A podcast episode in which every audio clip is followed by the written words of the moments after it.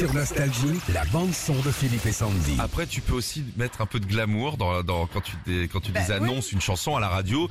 Tu dis pas, eh, on vient d'écouter euh, le Brésilien euh, Samosa Cataberte. Ah. Tu vois, tu mets un pas peu de douceur. ça non plus. Écoutez, écoutez, ça, c'est Phil Collins et Genesis.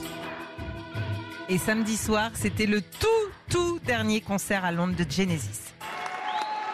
and it's the last show. Moi, j'ai- pas voulu aller à Paris parce qu'il est très diminué physiquement et euh, ça me faisait mal au cœur. Au revoir, euh, Monsieur Phil Collins. Ouais. Il nous a Alors. tellement ambiancé. T'as revu un peu des images ou pas du concert Oui, non, j'ai un peu fermé les ouais, yeux. ouais. Alors forcément, pendant le concert, il y a eu plein, plein de standing ovations de plusieurs minutes pour Phil Collins, Mike euh, Rutherford, Tony Banks.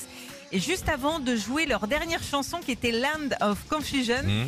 il y a Phil Collins qui a dit un petit peu sous le ton de l'humour euh, qu'il était temps maintenant de faire un vrai métier. Écoute. Yes, after tonight, we've all got to get real jobs. Ah ouais. Alors ils sont partis euh, là aussi sur une standing ovation de plusieurs minutes. Et puis dans la salle, il y avait même euh, l'ex-membre du groupe Peter Gabriel. Oui, le premier chanteur Ouais, de Genesis. ouais, ouais. ouais. Et euh, bah, Genesis, on le rappelle quand même, c'est euh, 55 ans de carrière et des millions de disques vendus. Bon, bah, on va continuer à diffuser Genesis. hein. Oh là là, Phil Collins, c'est quand même la, la classe classe. à l'anglaise. Genesis, Jesus, he knows me, c'est Phil Collins qui tape. Retrouvez Philippe et Sandy, 6h-9h sur Nostalgie.